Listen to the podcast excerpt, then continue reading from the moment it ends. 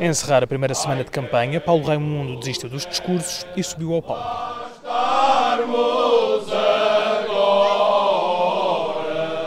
Não está na primeira fila e a voz não se ouve. Não tem uma camisa azul ou verde aos quadradinhos, nem uma boina na cabeça, mas está lado a lado, de braços em cima de ombros de homens que cantam uma moda alentejana. Não desafinam muito. Isso agora é um segredo, é um segredo.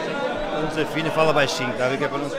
Foi a surpresa que deixou a perto de 300 militantes comunistas que se juntaram para um comício em Arraiolos esta sexta-feira à noite.